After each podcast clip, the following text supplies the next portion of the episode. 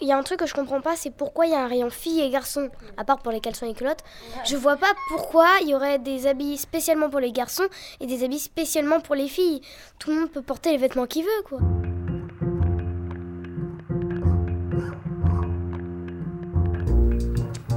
Le plus souvent dans l'histoire, Anonyme était une femme.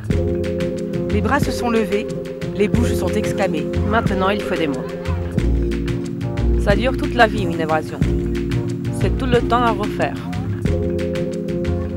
Le féminisme est une révolution, pas un réaménagement des consignes marketing.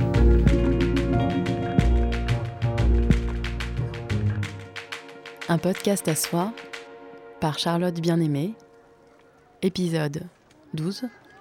Les femmes sont-elles des hommes comme les autres? L'autre jour, ma mère est venue me rendre visite ou plutôt rendre visite à mon petit garçon de 3 ans. Et puis, à un moment donné, alors que nous étions toutes les deux assises sur le canapé à l'admirer en train de jouer, elle l'a regardé, puis m'a regardé. Je sentais qu'elle voulait me confier quelque chose, qu'elle hésitait. Finalement, elle s'est lancée et m'a dit Tu vois, quand même, Charlotte, il joue beaucoup plus aux voitures. C'était il y a quelque temps. Sur le coup, je n'ai pas trop su quoi répondre, alors que je lis des livres sur le sujet presque tous les jours. Surtout, je me suis sentie attaquée. Toi, la féministe, tu vois bien, tu n'y arrives pas. Ça te rattrape. C'est plus fort finalement. Et puis, j'ai repensé aux nombreux messages d'auditrices qui me demandaient de réaliser un épisode sur les questions de nature et de culture. Beaucoup m'ont confié leur désarroi lorsqu'elles parlaient féminisme avec des collègues, des copains ou la famille.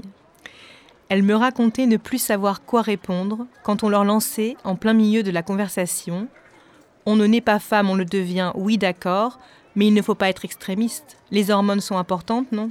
Et les femmes ont moins de muscles et surtout elles mettent les enfants au monde. Et puis, à la préhistoire, elles restaient dans la grotte avec les petits. On est différent. Comme elle, j'ai souvent entendu ces phrases, bien souvent lancées pour clore le débat et légitimer les inégalités entre les hommes et les femmes. Comme elle, je me suis souvent sentie à court d'arguments. Alors, j'ai décidé d'interroger celles qui travaillent sur ces questions depuis des années. Exceptionnellement, et pour la première fois, je les ai rencontrées en public lors du Paris Podcast Festival. C'était fort, vous étiez nombreux et surtout nombreuses, votre présence et votre écoute intense étaient puissantes, galvanisantes. Muriel Salle, vous êtes historienne, maîtresse de conférences à l'Université Claude Bernard de Lyon. Bonsoir. Bonsoir. Clémentine Vignal, vous enseignez la biologie à l'Université de la Sorbonne. Bonsoir. Bonsoir. Et Claudine Cohen va nous rejoindre un peu plus tard. Elle est philosophe et historienne des sciences, directrice d'études à l'EHESS et elle est auteure du livre Femmes de la préhistoire, euh, paru en 2016. Avant de commencer à, vous poser quelques questions, je voulais vous faire écouter un extrait euh, du reportage que je suis allée enregistrer dans une crèche à Lagardelle-sur-Lèze, un petit village près de Toulouse. Cette crèche, elle a suivi une formation à l'égalité filles-garçons dès la petite enfance proposée par l'association Artemisia. Je vais vous faire écouter euh, deux parents que j'ai rencontrés à la sortie de la crèche. Euh,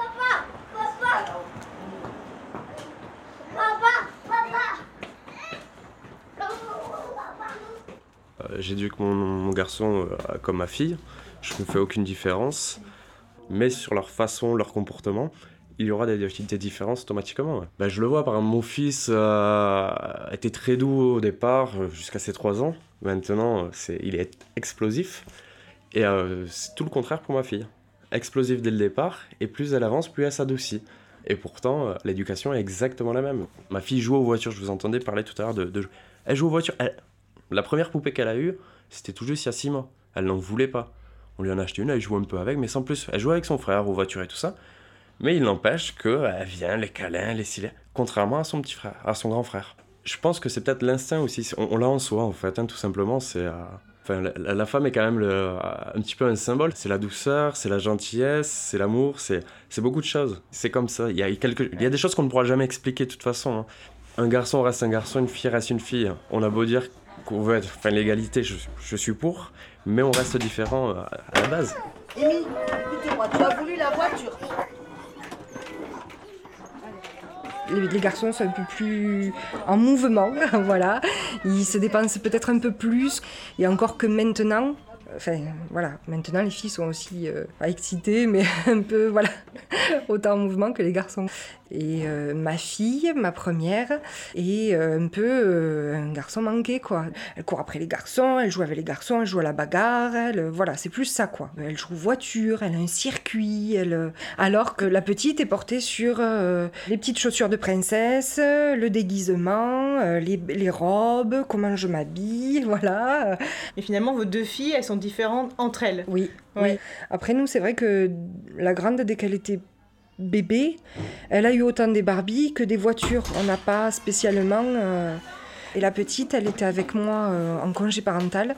Est-ce que le fait euh, d'être voilà, plus à même de voir les gestes du quotidien d'une femme, est-ce que par mimétisme, ça s'est pas justement calqué là-dessus? Mais Enfin, pour ma part, hein, je, je, pense qu'il y a quand même quelque chose qui est inné, quoi. Ah oui, vous trouvez quand même, malgré tout. Je ne suis... Oui, parce que quoi qu'il arrive, un garçon, c'est un petit garçon, et voilà, quoi. Oui. Elsa, tu veux venir lire l'histoire? Alors voilà, j'ai choisi cet extrait parce que je trouvais qu'il résumait bien les hésitations, les contradictions, les a priori que nous avons toutes et tous sur ces questions. Euh, Muriel Salle, euh, de nombreux parents, enseignants, personnes qui travaillent avec les enfants euh, constatent que les garçons adoptent des comportements typiquement masculins et les filles des comportements typiquement féminins. Ils attribuent cela à des différences biologiques ou génétiques. C'est comme ça, vous voyez bien. Pourtant, de nombreuses études montrent qu'il s'agit de construction sociale avant tout. C'est ce qu'on appelle le sexe social ou le genre. Alors oui, effectivement, euh, je crois qu'il faut souligner que l'essentiel des différences de comportement qui sont relevées par les éducateurs et les éducatrices sont davantage dues à ce qu'on appelle la socialisation différenciée. C'est toute une série de mécanismes qui sont extrêmement complexes subtils et parfois presque imperceptibles. Et c'est bien pour ça qu'on a souvent des parents qui vous disent Mais moi, j'éduque mon fils comme j'éduque ma fille, ou j'ai éduqué voilà, mes enfants dans une perspective égalitaire. Pour dire ce que c'est que la socialisation différenciée rapidement, il faut dire d'abord que les adultes ont des attentes différenciées vis-à-vis des enfants en fonction de leur sexe. Ça, on le sait et on le démontre depuis euh, la fin des années 70. À la fin des années 70, on invente une expérience de psychosocial qui est régulièrement refaite aujourd'hui encore dans des labos qu'on appelle l'expérience des pyjamas jaunes. Ça consiste à filmer un bébé de quelques mois en pyjama jaune, donc vous l'aurez compris, ni rose ni bleu, et à montrer la vidéo qu'on a euh, faite de ce bébé à des adultes, hommes comme femmes. Et ce qui est intéressant, c'est de voir que les gens qui croient voir un bébé fille décrivent le bébé en termes de c'est une jolie petite fille, elle est mignonne, en convoquant tout un tas de qualificatifs qui relèvent de l'esthétique. Alors que quand on regarde le même bébé considéré cette fois-ci comme un garçon, et ben cette fois-ci on le considère comme tonique ou éveillé, euh, et on n'interprète pas non plus les pleurs de ce bébé en pyjama jaune de la même façon selon que c'est une fille ou un garçon.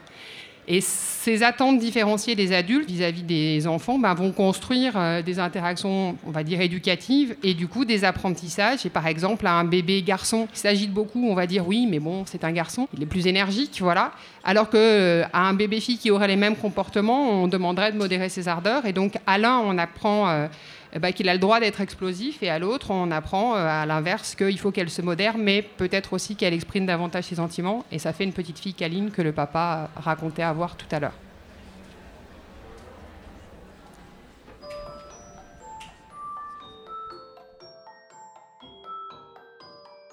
Toute femme peut raconter son histoire de petite fille, d'adolescente, de jeune fille, et l'histoire de ce qu'elle pense avoir subi à cause de son sexe.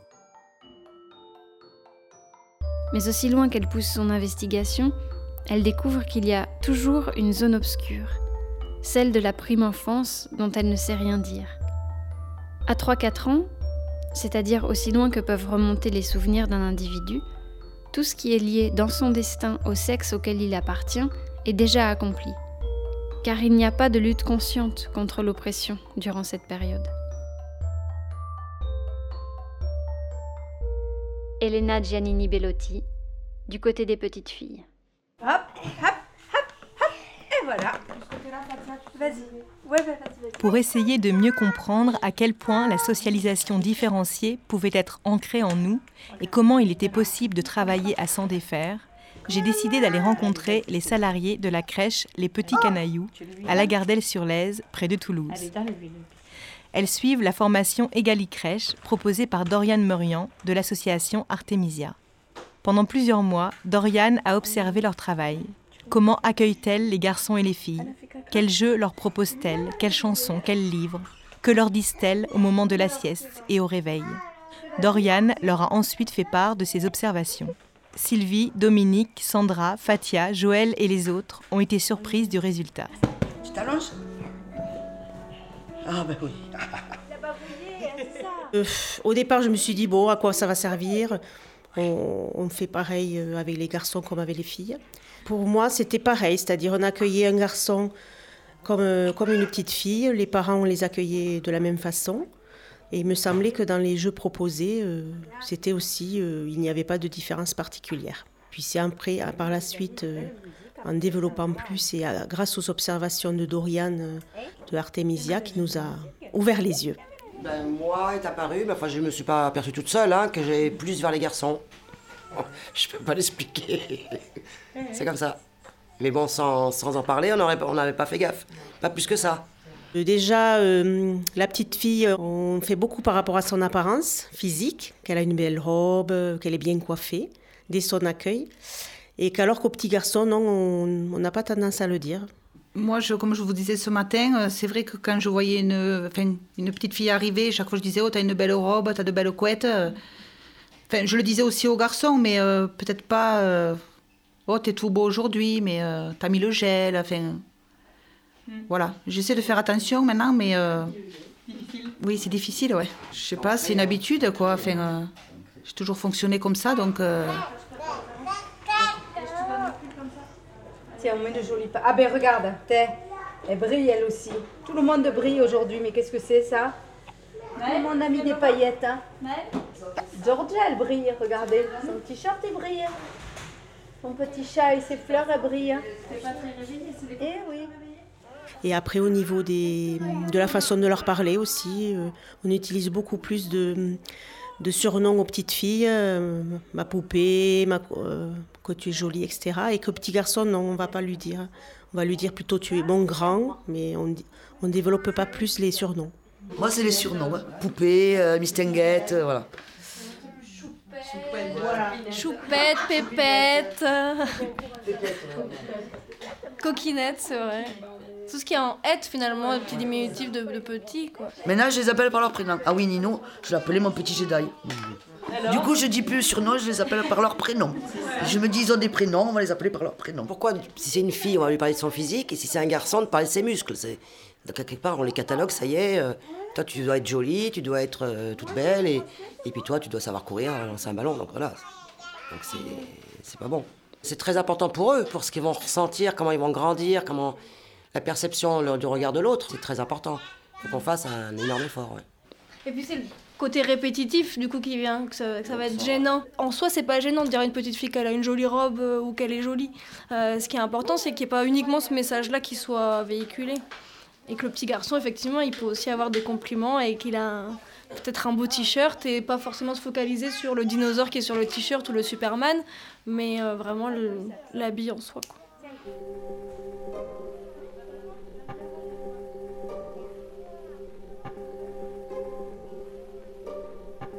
J'avais à peine plus de 20 ans. J'étais dans les toilettes pour dames d'un salon de thé des monts Wicklow. Je me tapotais le visage, déjà peinturluré, dans le but d'avoir un menton un peu plus beige ou des cils mieux séparés, quand une petite fille de 5 ans environ et une femme élégante, disons qu'il s'agissait de sa tante, ont fait leur entrée, apparemment pour que Tati puisse se repoudrer un nez déjà poudré et que la petite fille fasse un petit pipi. L'enfant ayant fait ce qu'elle avait à faire, l'adulte la souleva pour qu'elle se lave les mains. Puis, Tati défit sa queue de cheval de bébé pour la rattacher, en faisant retomber de part et d'autre de ce visage d'enfant quelques bouclettes sombres. Puis, Tati sortit un flacon de parfum et en aspergea les poignets et le cou de la petite fille. Elle défroissa les vêtements de sa nièce, lui sourit en la regardant droit dans ses grands yeux ronds. Regarde comme tu es belle maintenant. Il y avait tellement d'amour dans chacun de ses gestes. Et la petite était tellement contente que cette adulte élégante qu'elle semblait porter au nu la fasse toute belle et lui dise qu'elle l'était.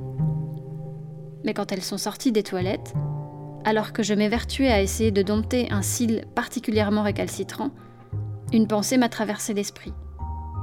Comment pourra-t-elle bien savoir que ce n'est pas son apparence qui compte? Soudain, je me suis souvenu de tous ces adultes qui répondaient à mon regard levé vers eux par un sourire en me disant que j'étais magnifique.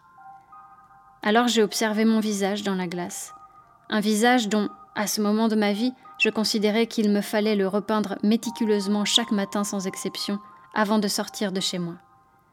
Et dans la chaleur de ces compliments, j'ai vu que le mal avait été fait. Benoît Kroult, ainsi soit-elle. Un, deux, trois.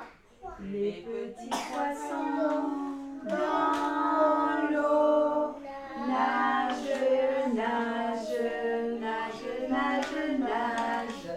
Les petits poissons dans l'eau nagent aussi bien Dans la, formation, il y, a, hum, un thème que, item que j'aime beaucoup, c'est euh, ouvrir le champ des possibles. Ça me parle beaucoup. Je m'amuse à dire ah, ah ben toi tu, tu, tu vas gravir euh, les montagnes, tu quelque chose que je me serais jamais euh, permis de dire avant quoi.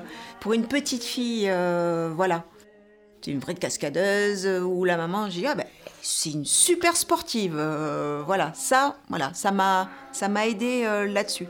Ça me donne plus de liberté et ça donne plus de liberté aux enfants. Et puis quand on, quand on compare, euh, on va avoir tout, le temps- tout le temps tendance à comparer par rapport aux hommes. Comme si c'était le neutre en fait. Et on va pas comparer par rapport aux femmes. Euh, regardez quand on parle des salaires, on a tendance à dire ah, les femmes gagnent moins que les hommes. Et oui, mais on dit pas tellement que les hommes gagnent plus que les femmes. En fait. Les femmes sont plus sensibles, par exemple. On dit pas, ah bah tiens, les- euh, aux hommes, on leur apprend moins l'empathie, euh, on leur apprend moins à montrer leurs émotions que les femmes. C'est toujours par rapport aux, aux hommes, comme si c'était le neutre, en fait, comme dans la société. Et comme si ce qui était associé au féminin, ça devait rester cantonné au féminin. Alors que, que quand même, bah, vous êtes les premières à, à pouvoir le dire, euh, vos métiers, c'est aussi dans le prendre soin, et que ce serait quand même plus chouette si tout le monde pouvait prendre soin des autres dans la société. Euh, plutôt que ce soit réservé à un sexe. quoi. Au revoir. Papa Et oui, alors qu'est-ce qu'il fait papa? Il mange la soupe Avec petit ours brun? Est-ce que papa aussi te donne à manger à la maison? Non? C'est qui? Maman. C'est maman, d'accord. Mais tu vois, papa aussi peut donner à manger à petit ours. Allez, on tourne, on regarde. Ce qui m'a fortement étonné, c'est le fait qu'il y ait dans la pièce à vivre des groupes, euh, des jeux où les enfants étaient, c'était des groupes euh, non mixtes. Qu'au côté poupée ou dinette, c'était que des groupes de filles essentiellement qui jouaient. Et côté tout ce qui est construction et voiture, c'était essentiellement des garçons qui jouaient. Du coup, euh, il a été mis en place, euh, on va dire, un autre, nouvel aménagement de la crèche pour mettre euh, ces, di- ces différents types de jeux à côté afin que chaque enfant, qu'il soit fille ou garçon, puisse jouer ensemble, soit aux poupées ou à la dinette, ou éventuellement aux, jeux de construction et, et aux voitures. Et ça, c'est vu, ça, de suite, dès qu'on l'a mis en place, le lendemain. Dans l'heure qui suivait, le- les coins poupons ont été investis par les garçons, les filles se sont mis sur les tapis de voiture. Au milieu, ils, ils jouaient tous ensemble entre voitures poupons, alors que ça, on ne l'avait pas vu avant. Du coup, ça a ouvert plein de choses. Puis ça, ça s'est vu rapidement, hein, très rapidement. Oui, parce que du coup, les filles qui ne jouaient qu'à la poupée jouent aussi bien au garage ou aux voitures. Les garçons font la vaisselle, alors qu'avant, on n'en avait pas beaucoup. Ils venaient manger. Alors, les filles, elles préparaient à manger, ça, on avait remarqué. Et les garçons s'installaient, ils venaient goûter. Parce que moi, j'avais fait un album photo, on avait marqué euh, les garçons, ils goûtent les- la cuisine des filles. Alors que là, maintenant, Nino, il fait la vaisselle et il fait comme ça avec la main là-dedans. Et puis, il y a quelqu'un d'autre à côté. Il y a filles et garçons dans, dans tous les ateliers. Non, c'est quand c'est jeu libre. Donc voilà, donc maintenant voilà, on voit les choses autrement, on explique les choses autrement. C'est vrai qu'après, en discutant avec des enfants, euh, comme une petite fille par exemple, euh, je lui parlais de, je dis, ah, ben tu vois, tu as des muscles. Et puis elle a été surprise, elle me dit, ben non, moi j'en ai pas. Alors là, je dis, mais comment ça? Parce que c'était une fille, donc elle pouvait pas avoir de muscles.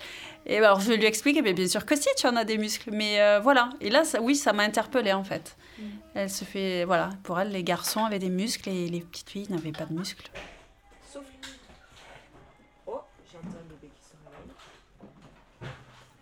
Cette anecdote m'a marquée. Je l'ai trouvée révélatrice de notre difficulté à nous départir de la socialisation différenciée. Celle-ci est en effet basée sur un certain nombre de mythes, scientifiques, historiques, anthropologiques, profondément ancrés en nous. Ce sont ces mythes qui alimentent les stéréotypes de genre. L'un des plus courants est celui qui affirme que les hormones joueraient un rôle important sur les comportements et les compétences des hommes et des femmes. Les hormones rendraient les hommes plus agressifs, les femmes plus fragiles et douces. Pour Clémentine Vignal, aucune étude scientifique solide n'est capable de prouver qu'il existe un tel lien. C'est-à-dire qu'en fait, souvent, euh, on confond ce qu'on a prouvé sur des modèles animaux, ce qu'on connaît sur des modèles animaux, euh, avec ce qu'on peut en dire chez l'être humain. Par exemple, on a, euh, beaucoup essayé de comprendre si effectivement les taux de testostérone contrôlaient l'agressivité chez les mâles, par exemple. soit en, manipulant, par exemple, en faisant des implants de testostérone sur des modèles animaux. Euh, et on a des résultats assez contradictoires en fait. Alors effectivement, chez certains modèles, on obtient des choses qui euh, sont assez corrélées, plus d'agressivité quand il y a plus de testostérone, euh, mais ce n'est pas toujours le cas, ça marche pas toujours bien.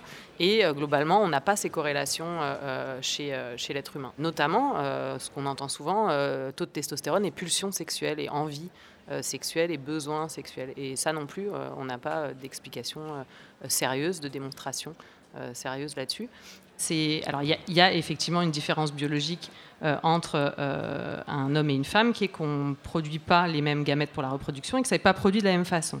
Une des grosses différences, c'est que les spermatozoïdes, en fait, ils sont produits tout le temps, euh, alors que les ovules sont produits de manière cyclique ponctuellement. Et il y a un, mythe hein, qui est très répandu là aussi, de penser que parce que ces spermatozoïdes sont produits tout le temps, il y aurait besoin, un besoin irrépressible en fait chez l'homme euh, de euh, se soulager en quelque sorte hein, sexuellement de cette production. C'est vraiment quelque chose qui traîne euh, même voilà, dans de la pseudoscience et dans, dans la médecine, etc. et il y a souvent du coup l'illusion que les femmes n'auraient par exemple pas d'érection, pas de pulsion sexuelle liée à l'érection, euh, alors que les femmes possèdent un organe érectile tout comme les hommes, ça s'appelle le clitoris. Muriel Salle, euh, si on parle d'hormones, peut-être qu'il faut aussi revenir sur euh, l'histoire de la science, comment s'est construit le savoir sur ces hormones moi, je suis historienne et donc je crois que c'est aussi important de se demander quelle est l'utilité politique d'un certain nombre de mythes et effectivement, notamment de mythes qu'on essaye de fonder en science. Et pour ça, il faut faire un peu d'histoire des sciences. Alors euh, peut-être qu'on peut rappeler que, par exemple, euh, c'est seulement à partir de l'époque moderne, on va, on va dire euh, grosso modo le 15e ou le 16e siècle, qu'on commence à avoir des savoirs médicaux sur le corps des femmes. Et à partir de, ce moment-là, en fait, on invente aussi la nature féminine. La nature féminine, elle se caractérise essentiellement par deux traits. Premièrement, la faiblesse, et deuxièmement, la prédestination à la maternité. Alors, quelques mots sur la faiblesse. La faiblesse, à partir de l'époque moderne, elle saute aux yeux. Ce qui est assez amusant, c'est de souligner du coup qu'avant l'époque moderne, elle sautait pas aux yeux. Par exemple, euh, jusqu'en 1759, on représente de manière indistincte le squelette de l'homme et le squelette de la femme. Et c'est seulement à partir de 1759 que dans les anatomies, on a des représentations distinctes de l'un et l'autre de ces deux squelettes. Et ce qui est amusant aussi, c'est de voir que ces représentations séparées permettent des comparaisons peu flatteuses pour les femmes. On voit par exemple que les os sont plus petits et moins durs aussi, que les cages thoraciques des femmes sont plus étroites, les bassins plus larges, ce qui impose au, fémur, pardon, une obliquité qui gêne la marche, car les genoux se touchent et les hanches se balancent pour retrouver un centre de gravité. Donc on a des femmes qui se dandinent. Et cette démarche vacillante et incertaine, évidemment, elle n'est pas très favorable, par exemple, à l'activité physique qu'évoquait euh, Clémentine tout à l'heure. Ce qui est assez drôle aussi, mais il faut avoir un petit peu, euh, on va dire, d'humour noir, c'est que ce portrait de la femme en individu vulnérable ne vaut que pour les femmes de la haute société. C'est-à-dire que euh, les femmes des classes populaires sont épargnées par cette fragilité, mais n'en tirent euh, aucun avantage particulier. Hein. Par exemple, dans le discours du temps, donc encore une fois, je suis 16e, 17e, jusqu'au début du 20e siècle, la fragilité féminine est synonyme de raffinement, symptomatique d'un haut degré de civilisation. Donc les femmes des classes populaires sont à cet égard-là en bas de l'échelle, ce qui permet de les faire travailler comme des bêtes de somme, en mobilisant chez elles une force physique importante, tout en gardant à l'esprit que la vraie féminité, la féminité idéale, celle qui est désirable, donc c'est, euh, elle est marquée par la faiblesse. Et puis ça marche aussi pour les femmes racisées, bien sûr. Et par exemple, eh ben, on, voit, on, développe l'idée que les femmes noires, par exemple, euh, sont considérées comme fortes, hein, ce qui est la preuve de leur moindre degré d'humanité. Puis elles sont aussi réputées avoir des appétits sexuels, on y revient, importants, au contraire, là encore, des femmes honnêtes et des femmes civilisées. Et on voit comment ces discours-là permettent de soutenir une entreprise esclavagiste, puis une entreprise coloniale, et puis l'exploitation sexuelle de toutes ces femmes. Ensuite, euh, on a de très nombreux témoignages d'archives qui montrent que les femmes ont travaillé et travaillé à des tâches pénibles. Hein. J'évoquais tout à l'heure la force physique des femmes des classes populaires, au 19e siècle par exemple.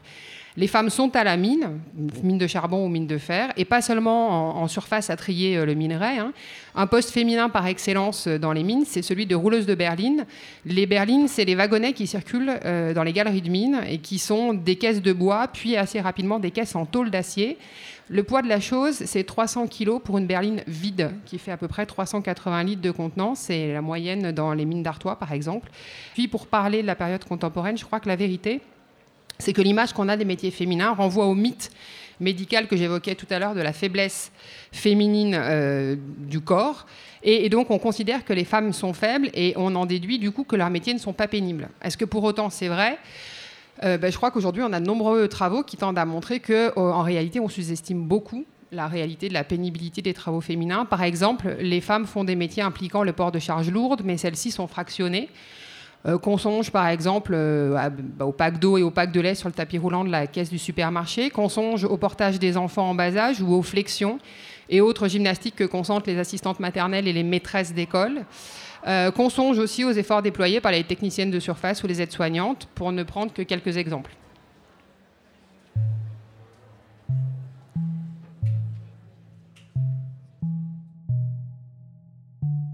L'effort physique est en général un facteur de classe non de sexe. Les tâches les plus pénibles sont toujours réservées à ceux d'en bas, qu'ils soient robustes ou non. Jean-Jacques Rousseau, au siècle des Lumières, vint donner sa caution aux éducateurs. La femme est faite pour céder à l'homme et supporter ses injustices. Toute son éducation doit être relative aux hommes, leur plaire, leur être utile, les élever jeunes, les soigner grands, les conseiller, les consoler, leur rendre la vie agréable et douce. Et Napoléon vint couronner le tout en définissant sans ambiguïté la place de la citoyenne dans la société par l'article 1124 de ce monument de misogynie qu'est le Code civil. Les personnes privées de droits juridiques sont les mineurs, les femmes mariées, les criminels et les débiles mentaux.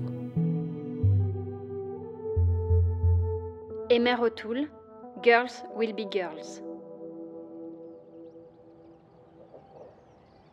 Muriel Salle m'a expliqué que cet article du Code civil vient anéantir définitivement tout espoir d'émancipation pour les femmes qui avaient tenté pour certaines, au moment de la Révolution française, de dénoncer l'incohérence de la Déclaration des droits de l'homme et du citoyen.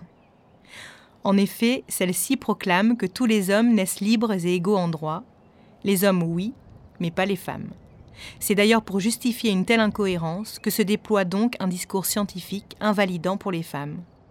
C'est en nature que se fonde l'égalité des hommes, la liberté et l'égalité sont proclamées comme étant des droits naturels, c'est donc en nature qu'il faut démontrer que les femmes sont empêchées d'accéder à l'égalité. Voilà ce à quoi va servir la nature féminine, sur laquelle les médecins de l'époque s'épanchent abondamment.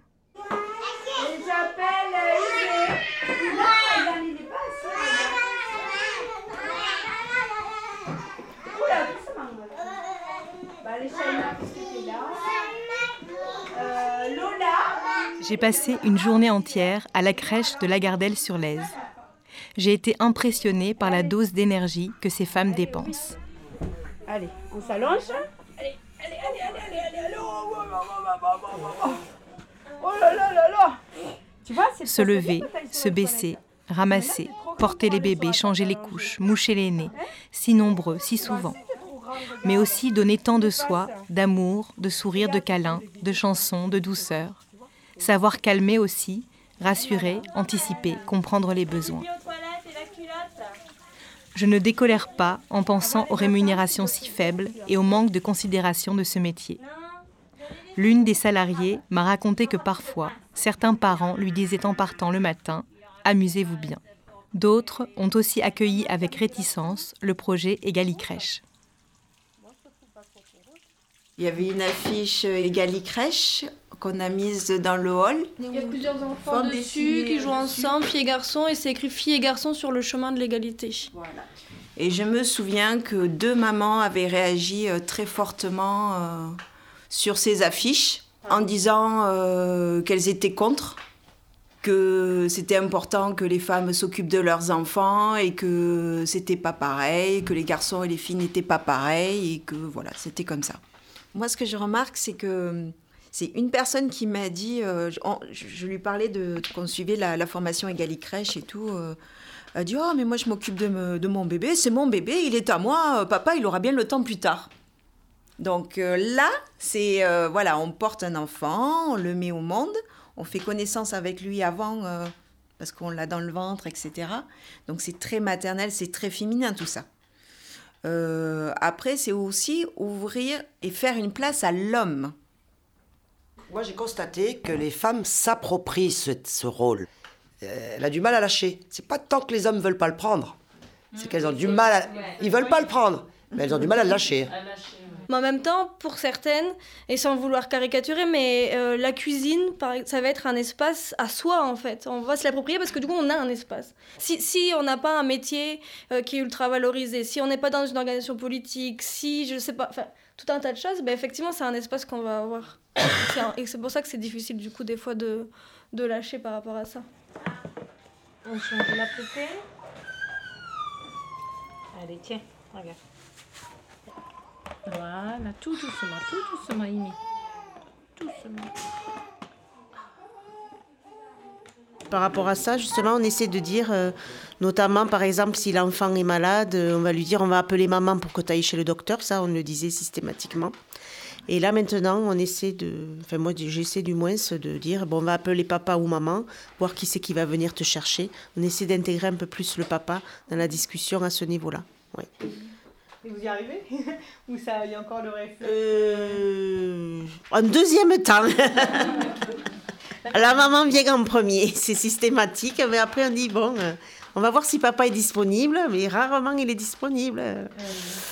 Oui, ce que j'allais demander, c'est après, il y a une réalité aussi. C'est que vous, vous avez des mots qui changent, mais derrière, qu'est-ce que vous en pensez de ça? Quand tout petit, c'est plus maman. Après ça, euh, C'est déjà un enfant malade hein, qui est pas bien ici. Euh, Il cherche, déjà, il demande maman. On n'entend jamais un enfant dire euh, quand il est pas bien, papa. Enfin, enfin je- peut-être qu'on entend dire, mais euh, c'est plus maman que papa, quoi. parce que c'est maman qui materne. Congé de Maman. maternité pour qui? Comment? Il est pour elle, le congé de maternité. L'allaitement, c'est maman. Il y a sûrement des, des petits qui, ou des petites qui sont pas allaités euh, par la mère et qui demandent pourtant aussi la maman parce que c'est elle qui a davantage la charge et qui est plus proche de l'enfant au quotidien. quoi. Et pourquoi elle a la charge? Ben Parce qu'elle est moins bien payée. On veut des sous. C'est vrai. Tant qu'il y aura une différence de salaire, on restera comme ça. Tout, simplement. Et c'est vrai, même moi, la première, je vais pas m'arrêter à la place de mon mari, il gagne deux fois plus que moi. C'est vite vu. hein. Euh, bah, moi, je trouve que ça fait écho aussi à ce qu'on entend encore aujourd'hui de cet instinct maternel, en fait. Euh, cette idée-là, euh, comme quoi les femmes, ne- de toute façon, sauraient davantage euh, s'occuper d'un enfant parce qu'elles sont femmes, en fait.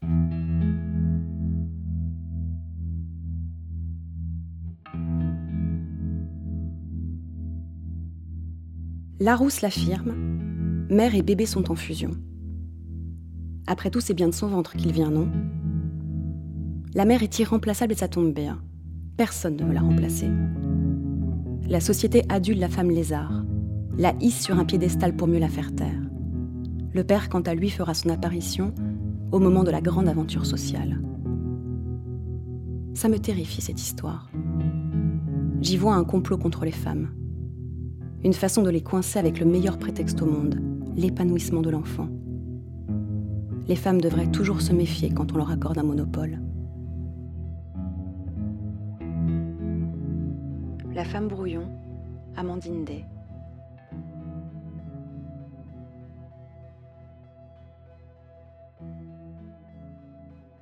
Alors Clémentine Vignal, euh, est-ce qu'il existe cet instinct maternel? Ah ça, il y, a un- il y a un gros retour là-dessus sur euh, euh, l'instinct maternel.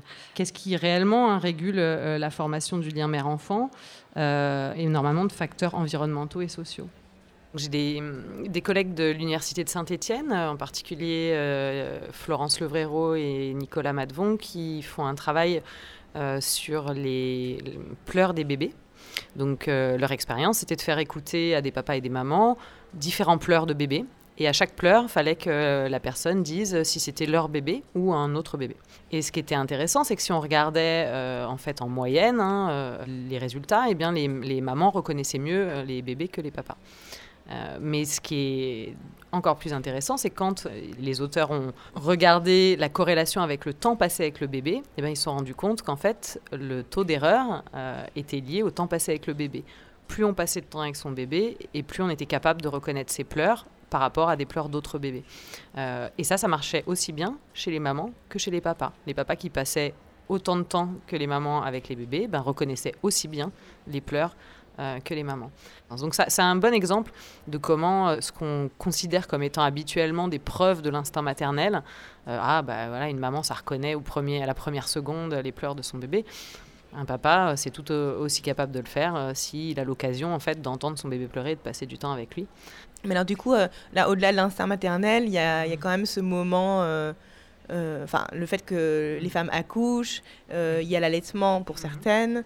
Euh, ça, par exemple, ça n'a aucune importance Alors, ça a bien sûr de l'importance dans la création du lien entre la mère et l'enfant.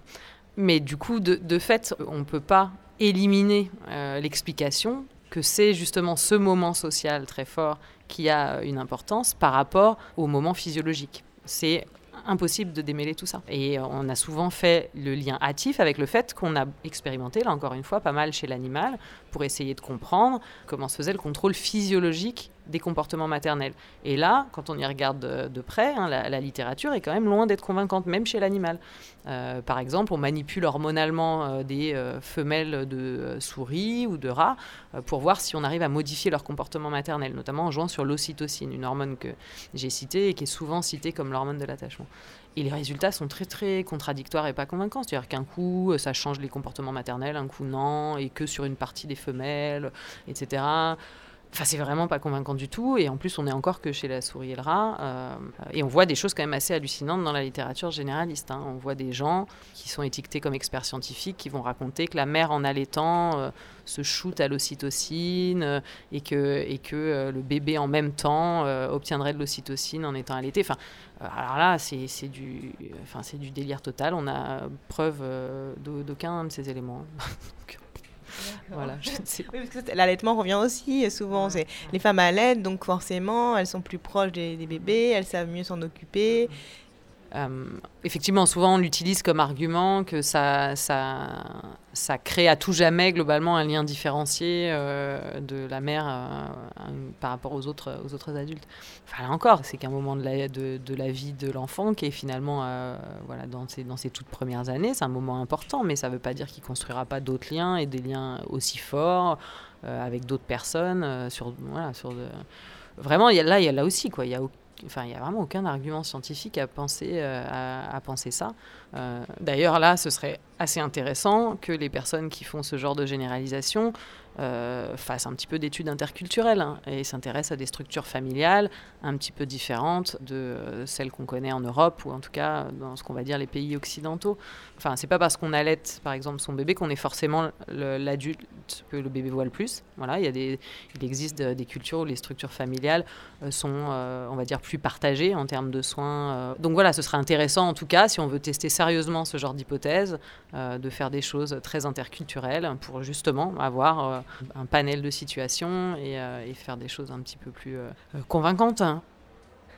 Est-ce qu'on peut dire que finalement il y a très peu de différences euh, entre les hommes et les femmes, voire quasiment pas ben, c'est exactement ça qui est intéressant, c'est que finalement, à force de vouloir poser la question quelles sont les différences, on finit par pas du tout s'intéresser à toutes les situations où en fait on voit qu'il n'y en a pas de différence. Euh, sachant qu'en plus, on a tendance à moins les poser ces questions-là, c'est-à-dire à regarder des choses. Euh, Donc la, question, c'est effectivement, est-ce que c'est pertinent en fait de se poser la question euh, des différences femmes-hommes, chez l'espèce humaine en particulier? Parce que finalement, on est une espèce où, si on compare à d'autres espèces, par exemple de primates, sur un certain nombre de caractères, les femmes et les hommes ne sont pas très différents. On, dit d'ailleurs, du point de vue vue euh, des biologistes, qu'on est peu dimorphique, c'est-à-dire qu'on voit peu de différence dans les traits entre mâles et femelles d'espèces. Et on sait du coup euh, que chez les espèces peu dimorphiques, eh ben, il y a peu de force de la, théorie de la sélection sexuelle de Darwin, qui est voilà, une des grandes théories pour expliquer les différences entre les sexes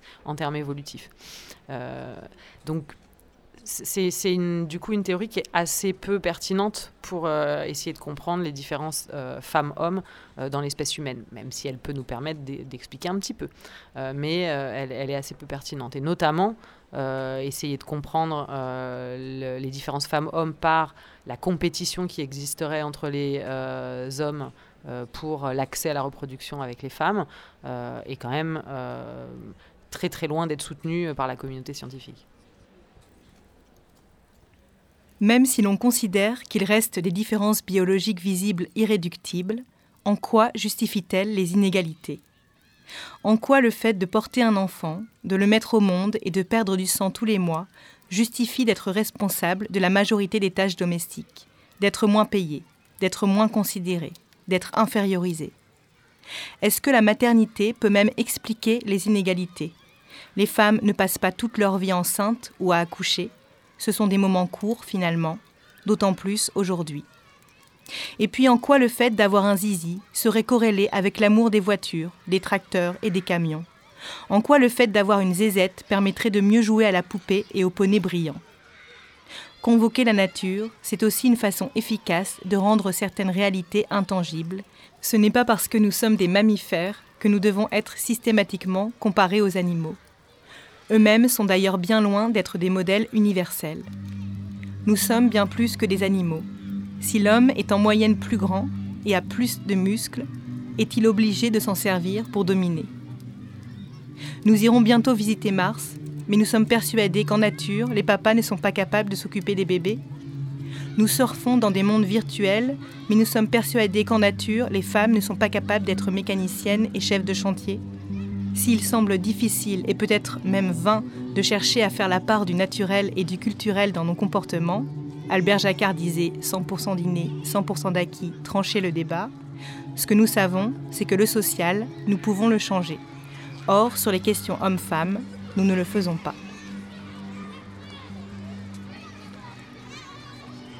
C'est en rencontrant des élèves de primaire et des collégiens que tout cela m'a frappé le plus. Chez eux, pas de maternité, pas de différence physique encore très tangible, et pourtant tant de divisions et de récits de discrimination déjà.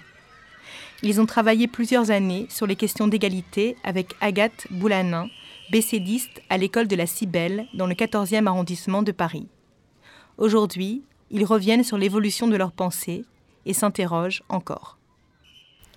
Moi, pour moi, il y avait en fait deux groupes. Il y avait les garçons d'un côté, les garçons qui aimaient euh, le foot et tout ça, et les autres garçons comme euh, il y avait euh, Timothée, Anatole et Clément qui aimaient le rose. Et pour moi, eux, ils n'étaient pas comme les autres et je sais pas pourquoi.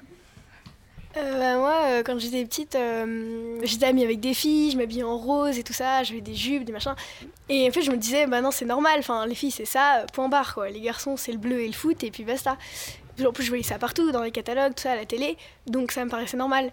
Et après, quand on a fait le projet, je me suis dit non, mais en fait, c'est pas normal du tout. Enfin, j'aime bien mettre un peu de rose, mais pas tout le temps.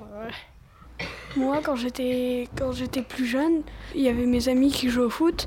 Bah, je voulais quand même jouer au foot parce que j'avais peur que si je jouais pas au foot ou si je jouais pas au même jeu qu'eux, bah, qu'on considère plus comme un garçon.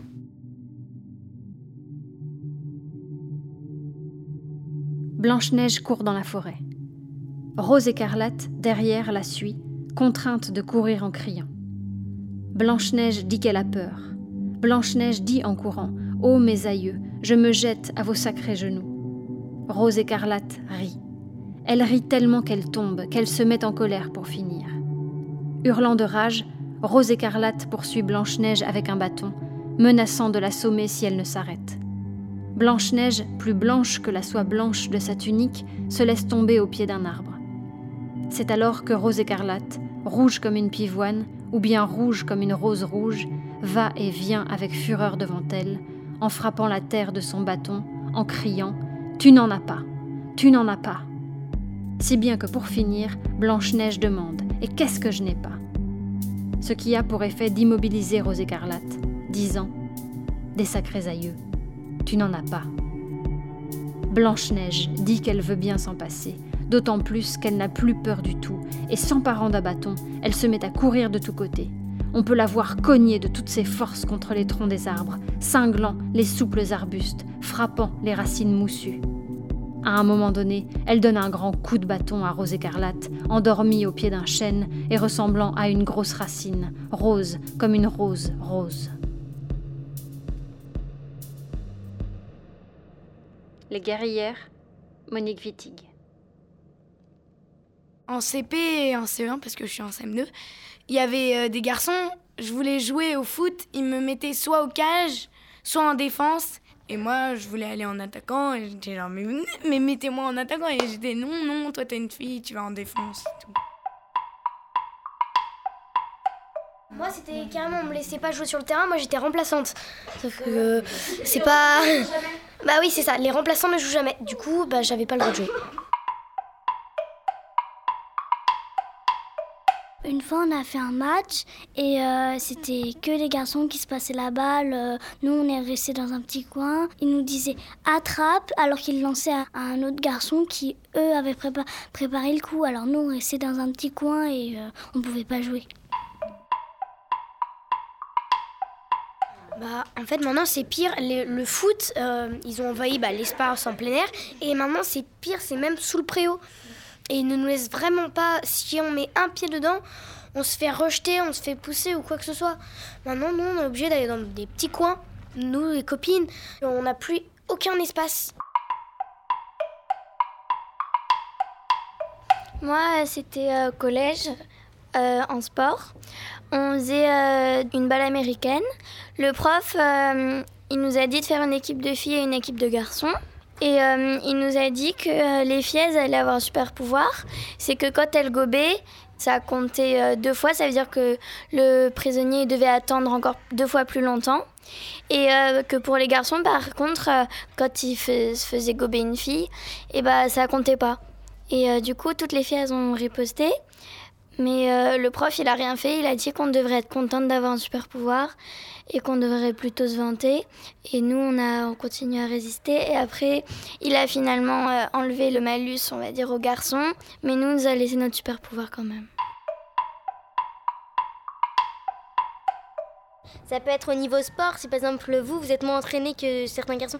Je, veux rien dire, hein, mais il y a des les garçons, ils s'entraînent vraiment tous les jours. Enfin, connaissant-les, ils jettent toujours des balles tout le temps, tout le temps.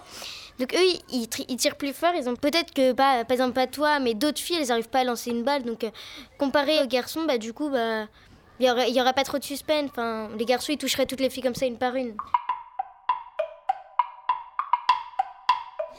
Le problème aussi avec ce, avec ce genre de problème euh, pour l'entraînement au sport des garçons, c'est qu'effectivement les garçons sont plus encouragés à s'entraîner.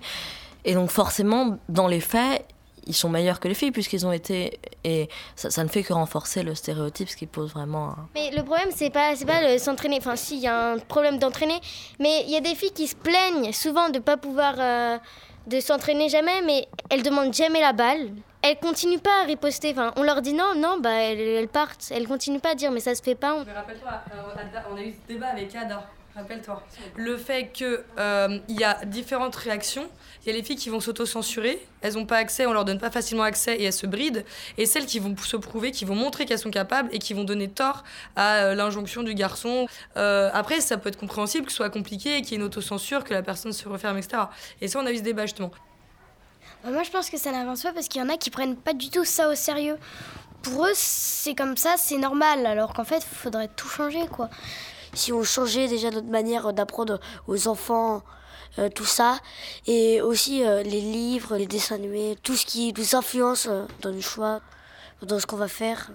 Il y a aussi, il y aura, même si on recommence tout à zéro et qu'on considérerait aucune différence, on trouverait toujours le moyen de différencier quelqu'un de soi, de le rabaisser à sa volonté. Pourquoi? Mais, mais je sais pas, euh, on est fait comme ça. Enfin, on peut pas être tout parfait et euh, tout, tout reste comme ça. C'est vrai que je te coupe, mais on a travaillé Margaret Mead, euh, les Mondougumor, les Arapèches et tout ça. On a bien vu qu'il y avait trois formes de structure sociale radicalement différentes. Une où ils sont tous peace and love, machin. ils avaient d'ailleurs une socialisation indifférenciée. On a vu les Mundugumor qui s'appelaient tous dessus, garçons comme filles, donc ça prouve que les filles pouvaient être euh, hyper euh, bourrines, euh, aimer la guerre et belliqueuses et compagnie, et pas du tout l'instinct maternel. D'ailleurs, vous l'aviez très bien mimé et théâtralisé. Et à côté, on avait Zarapèche avec une socialisation différenciée comme nous, où par contre, c'était l'inverse. Les femmes s'occupaient des choses importantes, les garçons étaient un peu sur leur coquetterie et compagnie. Donc, si c'était vraiment intrinsèque, inné, est-ce qu'il y aurait des manifestations dans d'autres cultures de schémas différents? J'aimerais comprendre votre résistance là dans votre réflexion. Pourquoi là vous dites euh, ça peut pas. Euh...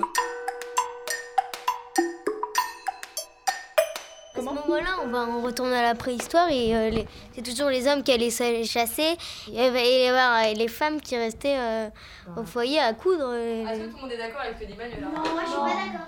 Avant, même les femmes, elles partaient à la chasse avec les hommes. Ouais. Il n'y a pas d'hommes qui s'occupaient des enfants à la préhistoire.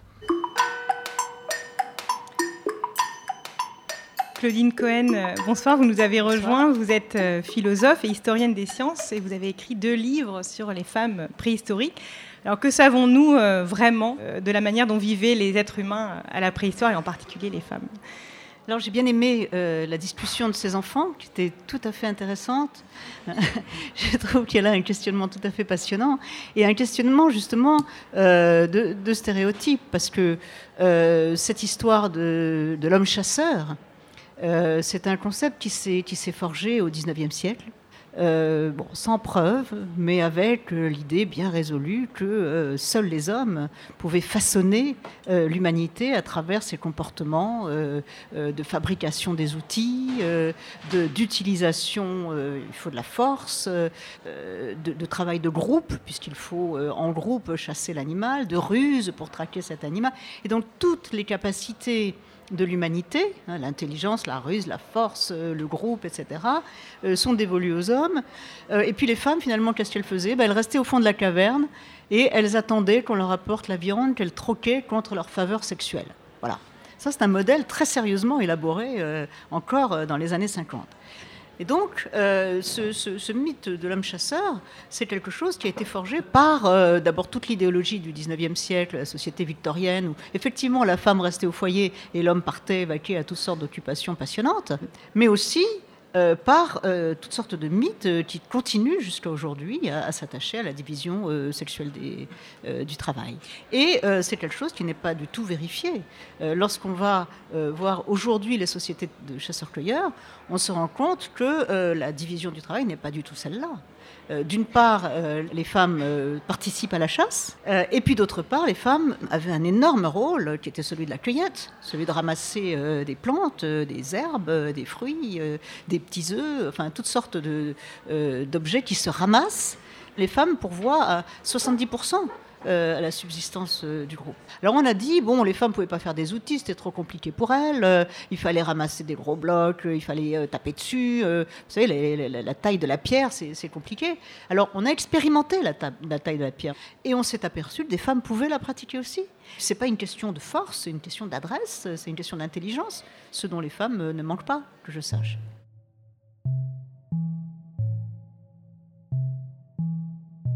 Elles disent Ils t'ont tenu à distance. Ils t'ont maintenu. Ils t'ont érigé, constitué dans une différence essentielle. Elles disent Ils t'ont, tel quel, adoré à l'égal d'une déesse, ou bien ils t'ont brûlé sur leur bûcher, ou bien ils t'ont relégué à leur service dans leurs arrière-cours. Elles disent, ce faisant, ils t'ont toujours dans leur discours traîné dans la boue. Elles disent que, chose étrange, ce qu'ils ont dans leur discours érigé comme une différence essentielle, ce sont des variantes biologiques. Elles disent Ils t'ont décrite comme ils ont décrit les races qu'ils ont appelées inférieures. Elles disent Oui, ce sont les mêmes oppresseurs dominateurs, les mêmes maîtres qui ont dit que les nègres et les femelles n'ont pas le cœur, la rate, le foie à la même place qu'eux, que la différence de sexe, la différence de couleur signifie l'infériorité, droit pour eux à la domination et à l'appropriation. Les guerrières, Monique Wittig.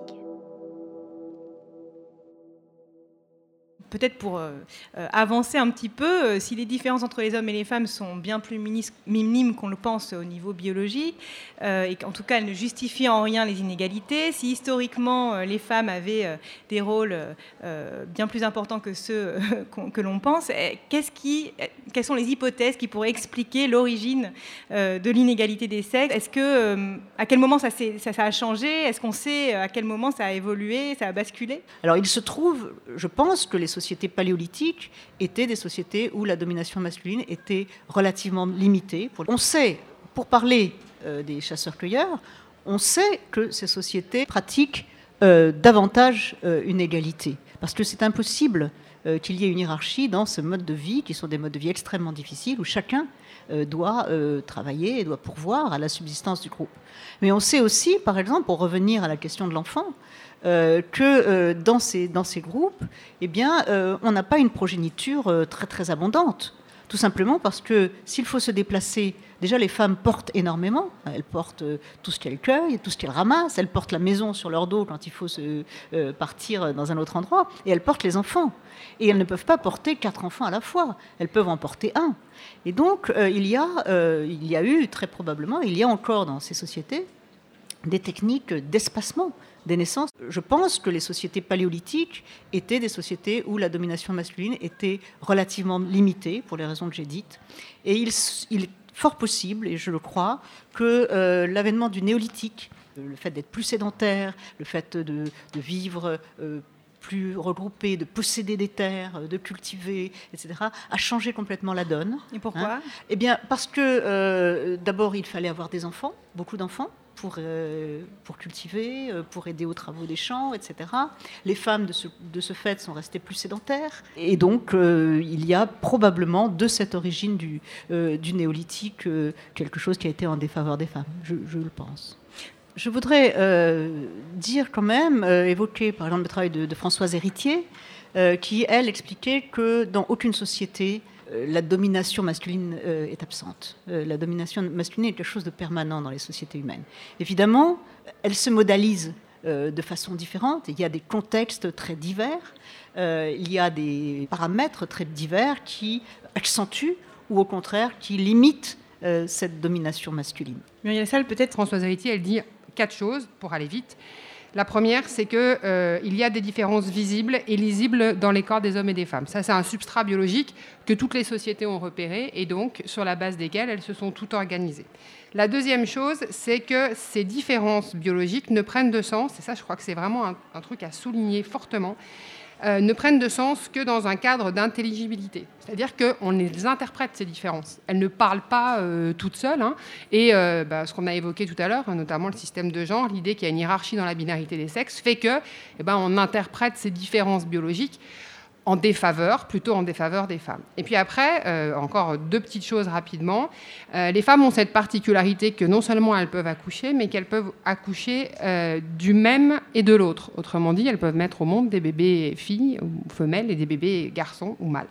Et ça, c'est quelque chose qui travaille, on va dire, voilà, l'humanité en général. Et donc, il y a un souci, une espèce d'obligation anthropologique à donner du sens aux choses. Et, et Françoise Héritier nous dit que c'est cette particularité-là qui a conduit les hommes à, je la cite, réduire le rôle procréatif de la femme à un simple lieu de passage ou à une matière modelable, comme s'il fallait compenser en quelque sorte une surpuissance féminine à produire soi-même et l'autre.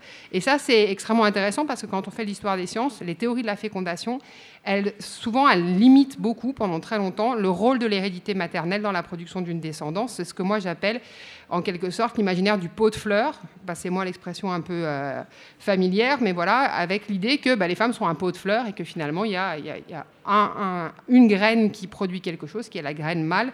Et ça, ce modèle interprétatif, encore une fois, il est corrélé à cette surpuissance féminine on va dire, un peu insupportable. Et puis la dernière chose, c'est aussi ce que raconte Françoise Héritier, c'est qu'il euh, y a un fondement anthropologique dans les sociétés qui est le tabou de l'inceste, ce qui veut dire qu'on est condamné en quelque sorte à l'exogamie, à aller chercher ses partenaires sexuels en dehors du groupe d'origine. Alors du coup, on est en face de deux situations qui peuvent être euh, différentes. La première, c'est des hommes qui vont chercher des femmes à l'extérieur. Euh, la deuxième, c'est des femmes qui vont chercher des hommes à l'extérieur. Et il se trouve que Françoise Héritier nous dit que le plus souvent, c'est euh, des femmes qu'on échange entre hommes plutôt que l'inverse. Et euh, cette organisation-là de l'échange oblige en quelque sorte à instituer euh, l'infériorité, la, moindre valeur des femmes, parce qu'on autorise ceux qui ont plus de valeur à échanger celles qui en ont moins, et pour, rendre, on va dire, les procédures d'échange en quelque sorte supportables. Et ça, c'est tout, le travail de Françoise Héritier.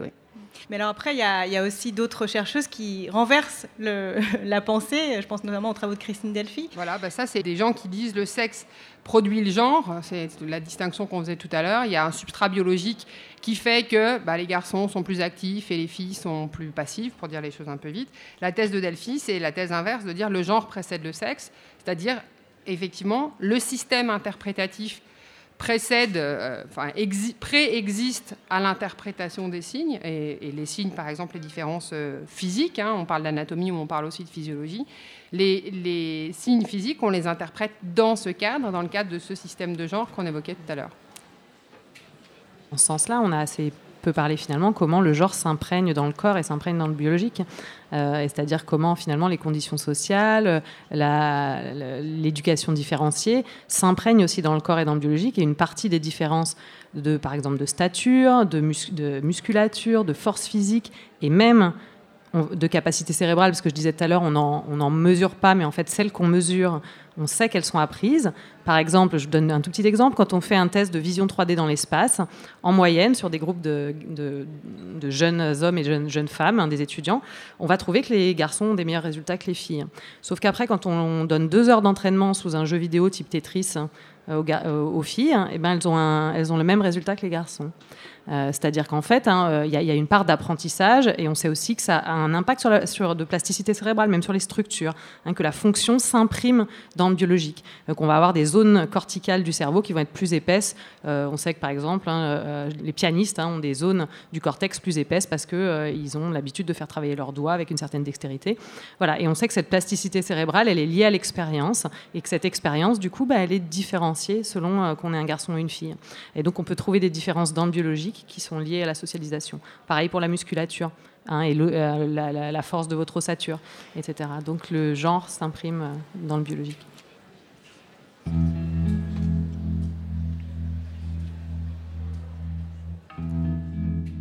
La fin même des mythes, c'est d'immobiliser le monde. Ainsi, chaque jour et partout, l'homme et la femme sont arrêtés par les mythes. Renvoyés à eux, à ce prototype immobile qui vit à sa place, l'étouffe à la façon d'un immense parasite interne, et trace à son activité les limites étroites où il lui est permis de souffrir sans bouger le monde. Les mythologies, Roland Barthes.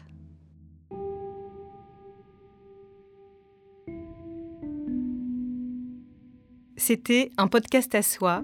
Les femmes sont-elles des hommes comme les autres?